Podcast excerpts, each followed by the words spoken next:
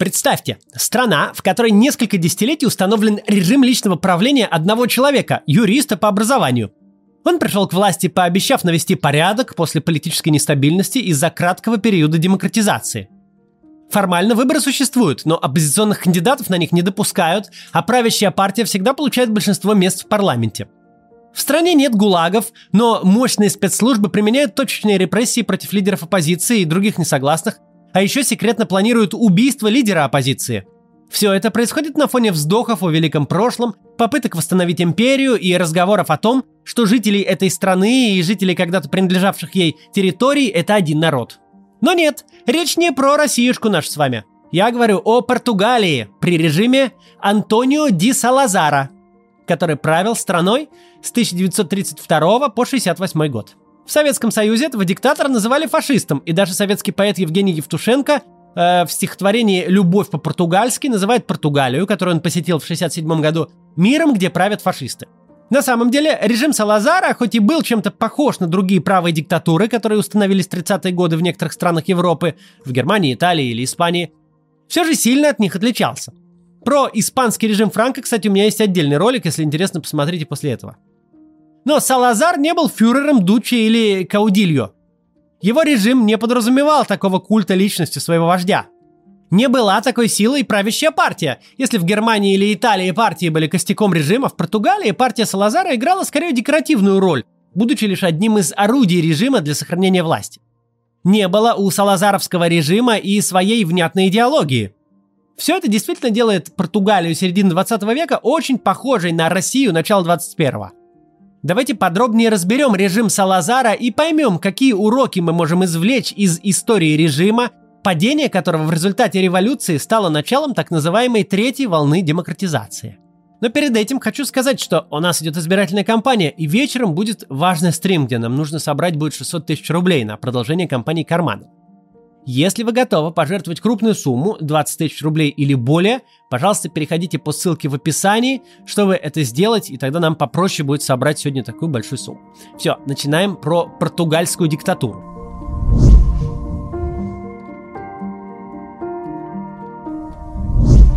Антонио Салазар родился в 89 году в небогатой семье в северной части Португалии, которая традиционно считалась оплотом консерватизма и старых устоев. В отличие от ряда европейских государств того времени, Португалию почти не коснулась индустриализация.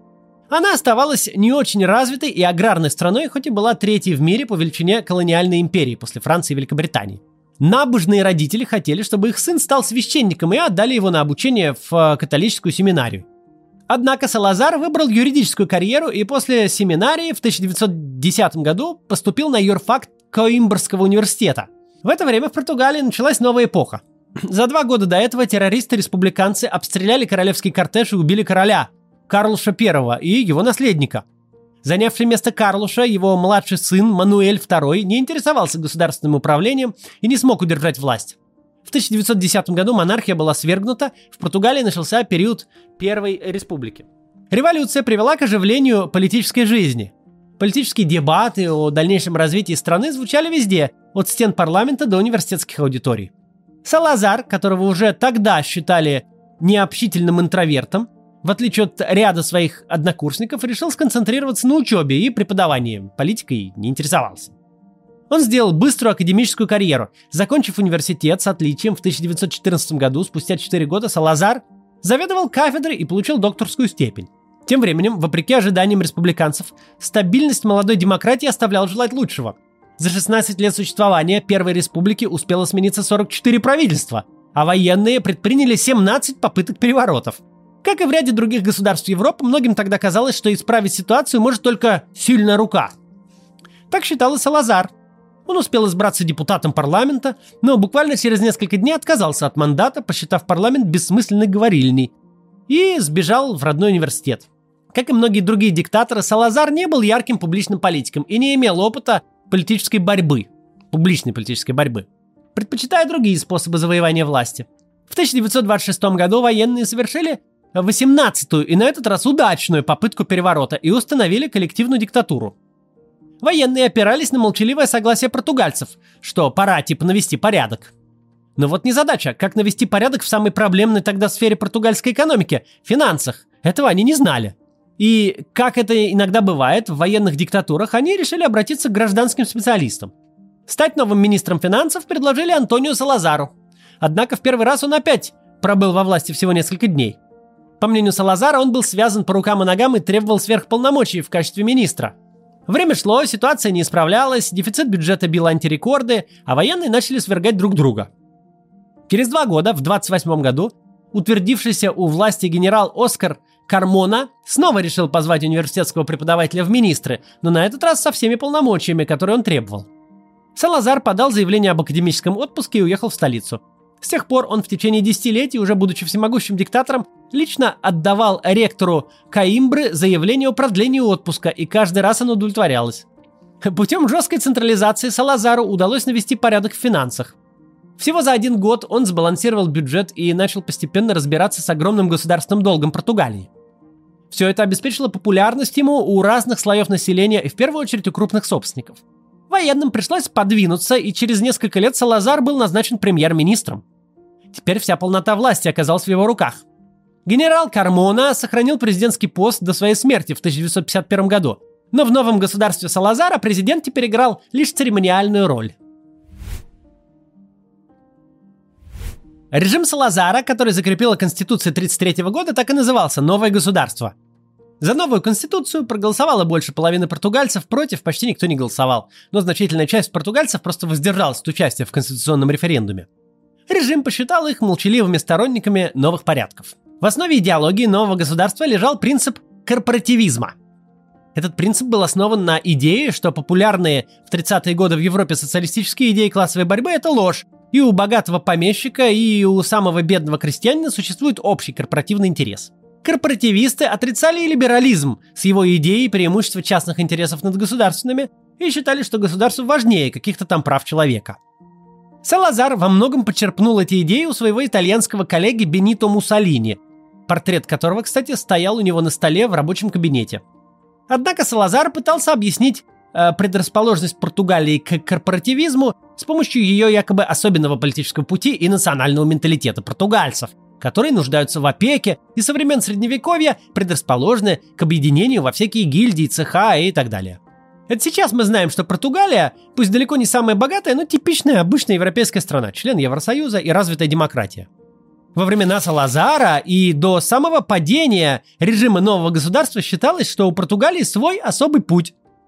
Мол, в либеральной Европе совсем забыли про традиционные христианские ценности. В социалистических странах и подавно. А Португалия должна стать бастионом традиционализма и альтернативной Европы. Очень похоже на то, что сейчас говорят некоторые пропагандисты на российском телевидении. Мол, мы тоже Европа, но настоящая, традиционалистская, без этих ваших радужных флагов. Салазар при этом не считал, что португальцы в новом государстве должны жить лучше и богаче, чем, например, при короле. Он был уверен, что Европу развратило стремление к материальным благам и постоянному потреблению и считал, что португальцы могут оставаться бедными, если страна при этом будет великой. Как и многие диктаторы сегодня продолжают жить представлениями 20 века, так и Салазар тогда видел идеал португальцев в 19 столетии. Это набожный и бедный крестьянин, который не бастует, не создает профсоюзов и слушается начальства. Диктатор, в стране которого 70% граждан оставались неграмотными, говорил, что считает более важным делом создание элиты, чем обучение народа чтению. В отличие от Гитлера или Муссолини, Салазар не строил массовую политическую партию.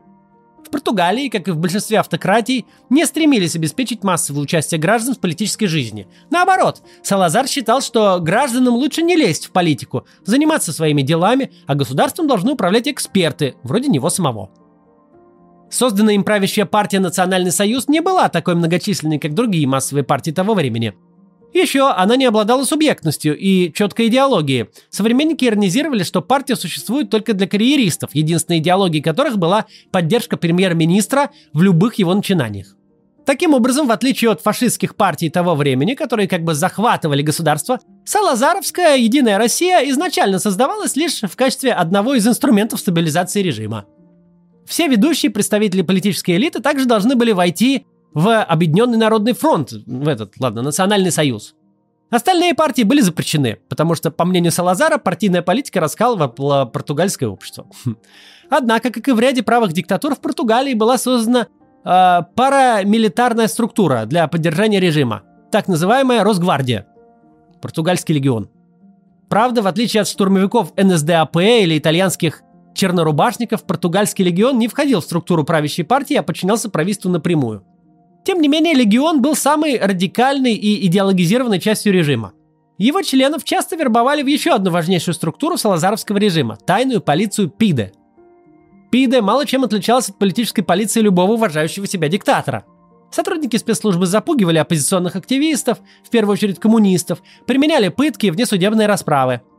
Так, в 1936 году на, остров... на островах Каба-Верде, которые были португальской колонией, был создан концентрационный лагерь – Таррафал, в который ссылали самых опасных, по мнению режима, оппозиционных лидеров – Несмотря на то, что смертная казнь в Португалии была запрещена, при Салазаре в лагере погибли больше 30 человек.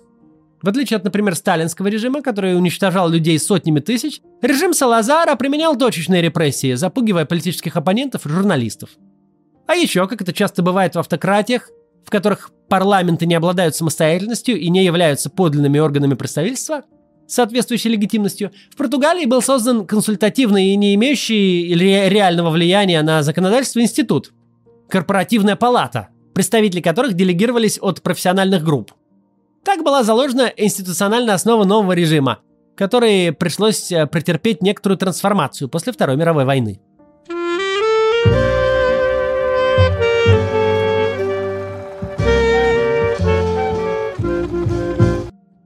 Португалия была одна из немногих европейских стран, избежавших участия в мировой войне. С одной стороны, идеологически Португалия больше тяготела к странам оси. Во время гражданской войны в Испании она помогала немцам и итальянцам переправлять войска в помощь Франко через свою территорию. Но с другой стороны, Португалия традиционно союзничала с Великобританией, а еще начало войны с Британией означало почти автоматическую потерю Анголы и Мозамбика, двух самых больших португальских колоний в Африке. Салазар предпочел не вмешиваться в конфликт. Но а, продавал необходимый в а, военной промышленности вольфрам, которым богата Португалия, и тем, и другим. Это позволило Португалии резко увеличить количество своих золотых и валютных запасов. Однако после победы союзников во Второй мировой войне и начала процесса послевоенной демократизации антилиберальные и корпоративистские взгляды Салазара оказались не в части в Западной Европе – это заставило салазаровский режим немного трансформироваться. К примеру, было разрешено создание оппозиционной партии – Движение демократического единства или ДДЕ. Оппозиционных кандидатов стали допускать на выборы президента. Португалия встала на путь электорального авторитаризма.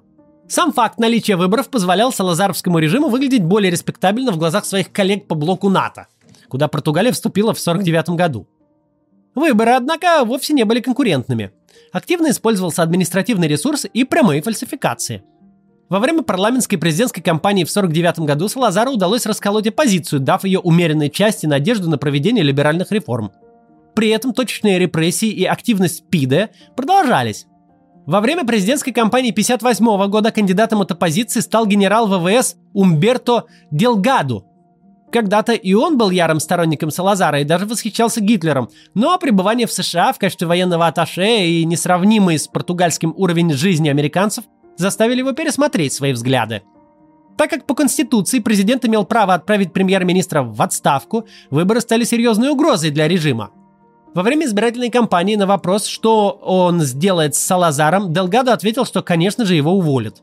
Даже по официальным данным, которые многие считали сфальсифицированными, Делгадо получил четверть голосов, а его противник, Америко Томаш, больше половины. Для режима это была тяжелая победа, и власти ответили на это ужесточением репрессий. Опрокидывающих выборов не случилось, и Дельгадо пришлось эмигрировать из страны. Разочаровавшись в электоральных методах, генерал открыто призывал к военному перевороту в Португалии.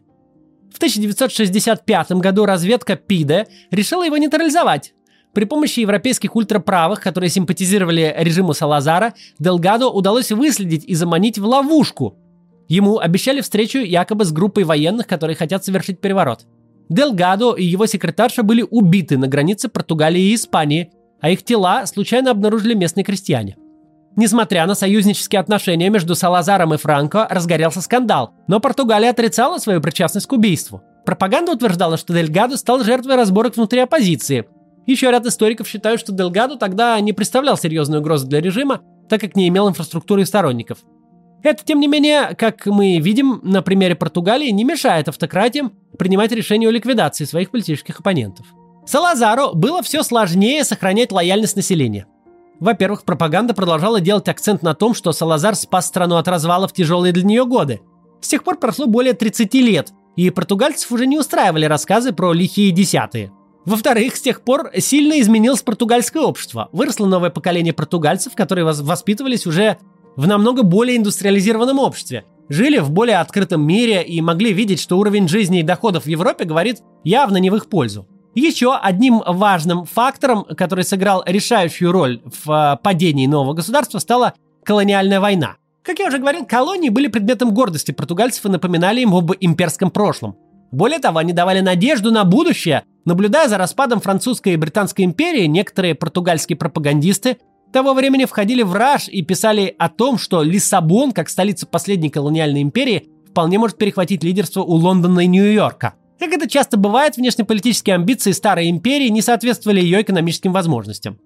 Издержки сохранения колоний становились все выше. Во-первых, созданная после войны ООН взяла курс на деколонизацию, и факт наличия у Португалии колоний вызывал все большее неприятие в мире.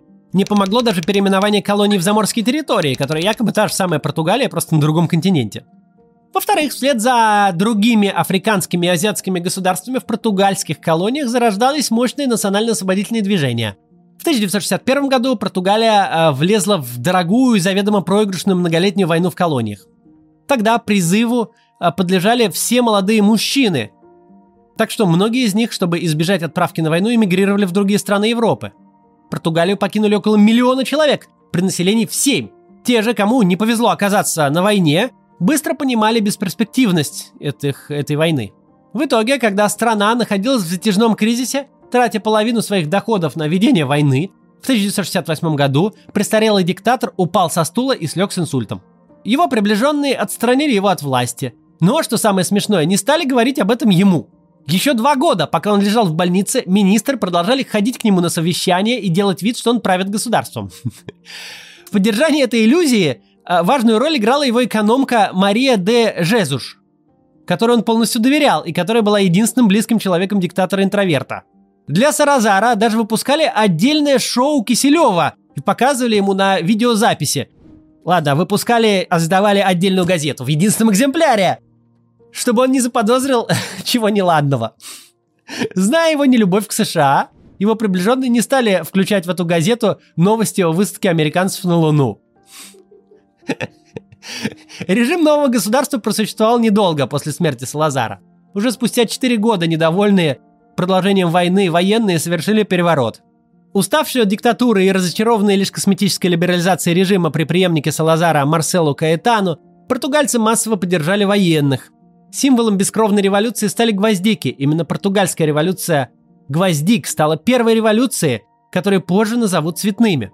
Возможно, если бы Салазар спустя несколько лет своего премьерства вернулся бы обратно в университет, он мог бы запомниться как пример блестящего управленца. Даже став всемогущим диктатором, он продолжал жить в небольшой съемной квартире в Лиссабоне и вел довольно аскетичный образ жизни, не в пример нашему.